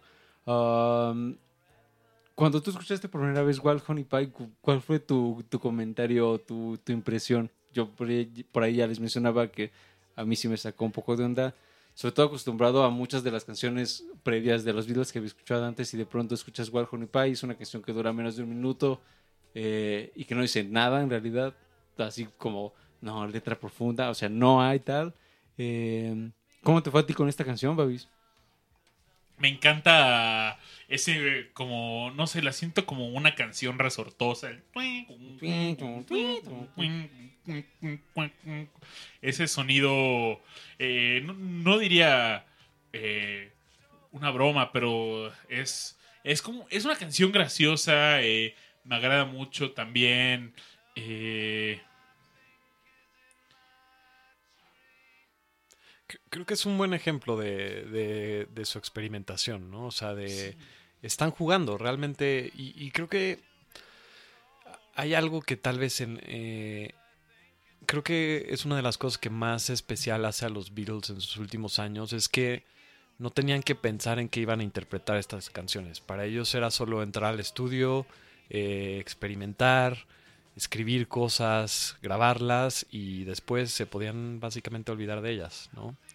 Eh, y, creo que esta, esta canción es, es un poquito de eso, de ellos eh, jugando y divirtiéndose, improvisando y pues... Pero, ¿sabes? Yo tengo así dudas. Que, ¿qué pasó por la mente de Paul McCartney? Así de. Así, porque toda la, letra es Honey Pie, I love you. O sea, que él. Eh, ¿Cómo? ¿Cuál, cuál fue la inspiración para Honey Pie, te, te amo? ¿Qué le gustaba el pie de miel? Pues, ¿qué tal que es, qué tal que es un gran pie? O sea, ¿tú has probado pie de miel, Babis? No, no, no. ¿Tú, Luis, has probado pie de miel? No, nunca lo he probado. Yo tampoco, entonces, ¿qué tal que es algo así como una experiencia tan Nos fantabulosa la que... estamos perdiendo. Ajá, nos hemos perdido, de- llevamos treinta y tantos años y no hemos probado pie de miel y entonces, ¿qué tal que Paul lo probó y... Oigan, Así- pero que Paul les pidió, oigan, pues estamos en nuestro modo experimental y me dan chance, quiero quiero hacer algo yo solo, ¿no? Y, y sale con Honey Pie, I Love You. güey. Entonces, pero, o sea, no, no sé, me imagino así como en un mood así de, no, ahora quiero cambiar este wow, wow, que sea wow, wow. O sea, creo que, no sé, siento que pudo haber sido algo extremadamente elaborado, muy complicado eh, lle- llevarlo a este punto. O sea, me imagino muy detallista en, eh, en esta canción de un minuto. Claro. Y, creo que es, es algo de, de lo que nos permitieron escuchar, ¿no? O sea, porque como estaba mencionando ahora hace rato, eh, grabaron cientos y cientos de tomas de estas canciones y por alguna razón pensaron que era correcto poner estos 50 segundos de, de grabación en el, en el disco, ¿no? Y supongo que había algo ahí que ellos, que ellos sintieron con ajá. eso. Fíjate que, que esto me, me dio, me da pie a, a, a unas... Hay una cita de, de George Martin que dice eh, que él no estaba muy de acuerdo con que fuera un disco doble. Él siempre estaba como con la vieja idea de que un solo disco mucho más este con canciones mucho más seleccionadas y más finamente trabajadas como Sargento Pimienta este era como el camino a seguir no Um, y con los años quizás eh, como habrá entendido pues un poco más de, de, de por qué la decisión pero eh, él siempre estuvo como renuente de que aparecieran muchas canciones que él, él tal cual decía pues no eran tan buenas o sea al menos para él no Eh, para nosotros pueden ser como una simpática curiosidad como esta que vamos a escuchar eh, pero al menos para él como la persona que estaba del otro lado de la cabina eh, quizás era así como realmente tenemos que poner Wild Honey Pie es absolutamente necesario sobre todo porque a- decir no sé, estaba Not Guilty, que no pasó la prueba, ¿no? O sea, no llegó al disco final y es una canción de, o no sé, eh, Junk, que es una canción que Paul publicaría como solista después, también se graba en estas sesiones y no pasó. Ah, es decir, eh, digamos, esta, esta selección de canciones quizás para algunos habrá sido bastante errática, ¿no? Pero que al final terminan siendo pues ya como parte del disco y es parte de la historia y es, o sea, forman parte del disco y pues, ¿qué le vamos a hacer, no? A mí, parece una- eh, a mí me parece un ejercicio bastante simpático. Ah, ese sonido que, que mencionaba Babis, como de resorte de la guitarra, es algo único ah, y lo celebro y me parece, me parece cool, aunque no sea la gran maravilla de canción, Wild Honey Pie, debo decir. Justo estoy leyendo que es todo lo contrario a lo que me imaginaba. Y Paul McCartney dice, es, fue una canción eh, muy casera. No fue una producción grande ni nada por el estilo. Lo único que hice fue componer una pieza corta y una armonía multitrack. Y después de a esa armonía multitrack le hice otra armonía y nuevamente una armonía de la armonía para la armonía. Y esculturalmente la acompañé con un- una- unas cuerdas y vibrato en la guitarra y, y las toqué con amor. Y así fue como Wild Honey Pie hacía referencia a otra canción que escribí que se llamaba Honey Pie. Entonces, pues es como, pero ¿cómo lo cuentas? Y de, ah, eh, eh, esculturalmente tomé estas armonías que... Y eso es el wow, wow, wow, wow. Pa, pa, pa. Una, una canción sería del mundo si no hubiera- Wild Honey Pie. Pues tal vez no estaríamos aquí, amigos. Vámonos con, con la siguiente canción, que además es una canción con historia y es una canción, además de con historia, es una canción con personaje. Entonces hay así como varios elementos que, venimos, eh, que hemos venido platicando a lo largo de la noche. La canción se llama The Continuing Story of Bungalow Bill. um, que también trae participación de Yoko, además. Eh, entonces en- engloba varios de los temas que hemos venido platicando a lo largo de la noche. Eh, y es una canción bastante, bastante simpática. Entonces vámonos, vámonos con ella y regresamos aquí a Discomanía.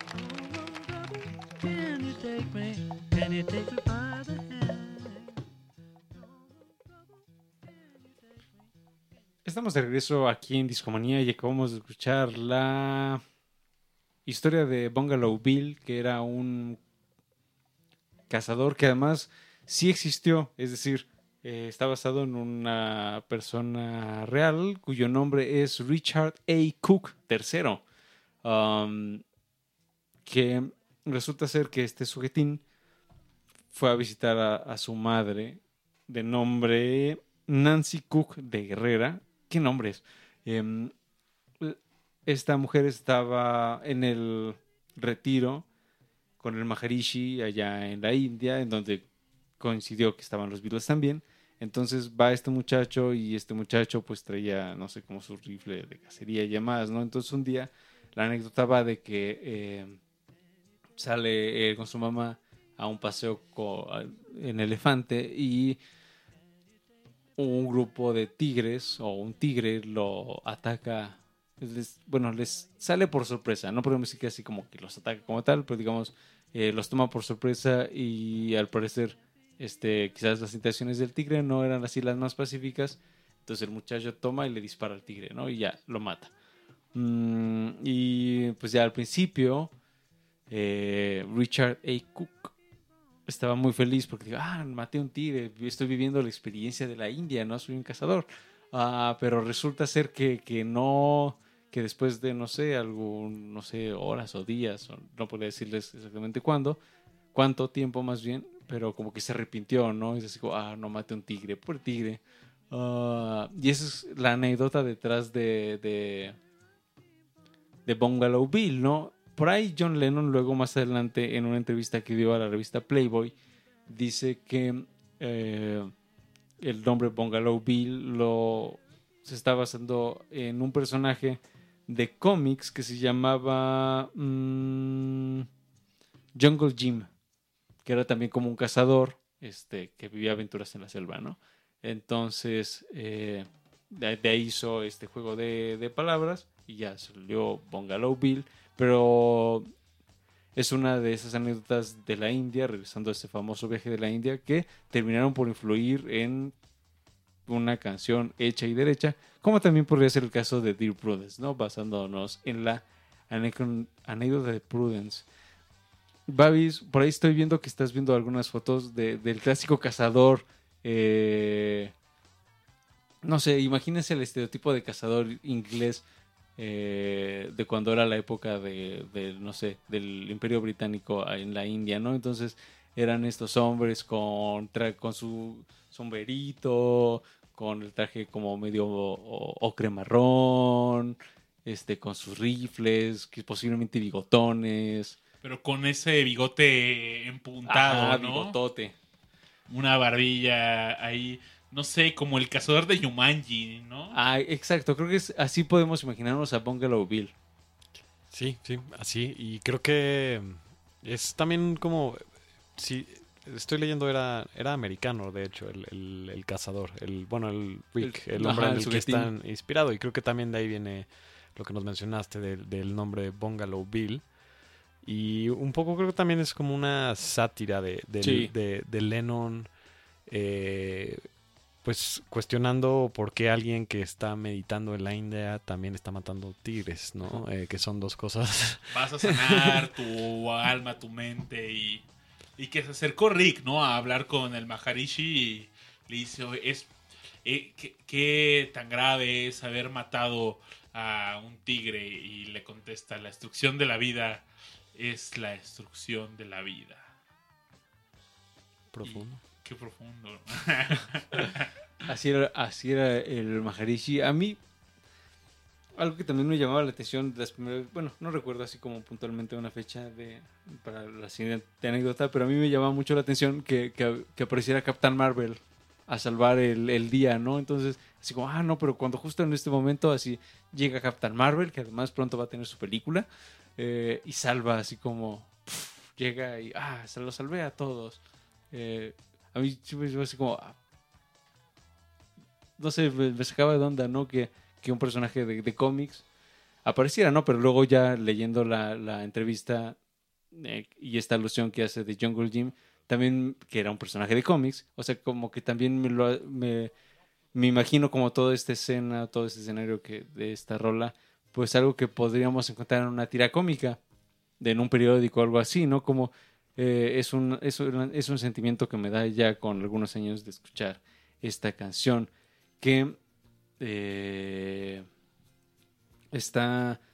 Es de esas can- canciones que están sumamente vinculadas en una nota, como Back in the USR con Dear Prudence. Aquí, Wild Honey Pie está, suma- está vinculadísima con, con Bungalow Bill, ¿no? Entonces, esa, esa, algo que también me gusta mucho de, de- y es un recurso que se utiliza eh, más de una vez en, en- en este disco es que las canciones están ligadas, así no hay así como un, un corte que digamos, no, aquí acaba una, aquí empieza otra, sino que el principio de una ya está en el final de la otra y demás, ¿no? Creo que es, un, es algo característico de este álbum, podría decir. Sí, y, y creo que es algo de un poco disruptivo con lo que pasaba en la música en ese momento y eh, según lo que he leído, el, el, pues el estándar del canon de, de grabar discos era dejas tres segundos entre canciones, ¿no? Y eh, pues fue otra de las cosas en, la en las que los Beatles empezaron a, a innovar, sino es decir, como más bien hacer lo que ellos querían. y a, y a producir una experiencia, ¿no? O sea, eh, estos discos van más allá de, de son, son canciones que estás escuchando, sino son, son historias que te van contando y que se van entrelazando una con otra. Sí, completamente de acuerdo. Oigan, anécdota curiosa. ¿Saben qué pasó con el buen Rick Cook? ¿Qué pasó? Fíjate que tomó muy en serio las palabras del Maharishi y nunca volvió a cazar un animal. Incluso, él se convirtió en un fotógrafo de National Geographic. Wow, muy interesante. Sí, sí, sí. Eh, no me lo esperaba. Y fí- fíjate que eh, es como, el- como la anécdota de, de Prudence, ¿no? Que al final resultó ser maestra de yoga. Entonces, este, como este viaje a la India terminó cambiando muchas vidas. Cambió la vida de los Beatles y cambió la vida de muchos de los eh, allí también, allí también presentes. Amigos, estamos llegando al final de esta primera parte del especial, de esta trilogía de shows que vamos a hacer eh, en torno a The Beatles, el álbum blanco. Y nos vamos con conclu- conclusiones, Babis, o escuchamos canción y conclusiones. ¿Cómo te apetece más? Yo creo que vamos a conclusiones y cerremos Cerramos el show con canción. una linda canción. Ok, Babis, pues te cedo la palabra. ¿Con qué te quedo? Digamos, vimos un poco o un bastante acerca del contexto de cómo se fue armando este disco y ya empezamos con este, este lado A del primer disco, eran dos.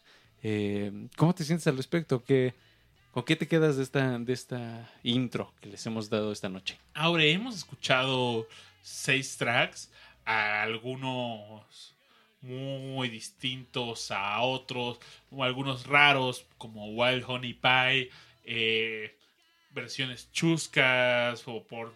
Es el adjetivo que me gustaría darle a canciones como Obladí Oblada, un... un... un rock muy jovial como lo escribió Luis con Back in the USSR, Dear Prudence, una canción introspectiva y Bungalow Bill, una, una canción que nos cuenta una anécdota con un personaje y... Vaya, eh, es difícil encontrar un hilo eh, que, que siga estas seis canciones que escuchamos esta noche. Y solo esto lo pudieron haber hecho The Beatles. No. ¿Qué, puedo concluir? Vaya, no, no hemos acabado el disco. Difícilmente eh, puedo tener aún una postura, alguna opinión concreta después de escuchar esto, pero discomaníacos, más bien yo los quiero invitar a que eh, escuchen esta, esta reedición, la pueden eh, escuchar en a través de Spotify, eh, están va- varios remixes, varias tomas, e inclusive hay una exper- hay una experiencia, dice, The, The Beatles White Album Experience. escucha y ve este álbum como nunca lo has visto antes.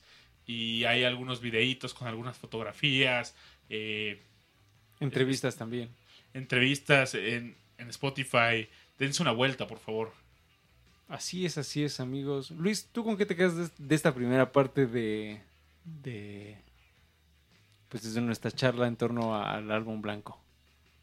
Yo me, me quedo con, pues, un, un poco lo que dijo Babis. eh, es un disco que no, no tiene un hilo eh, y, y que realmente podrían ser muchos discos eh, al mismo tiempo.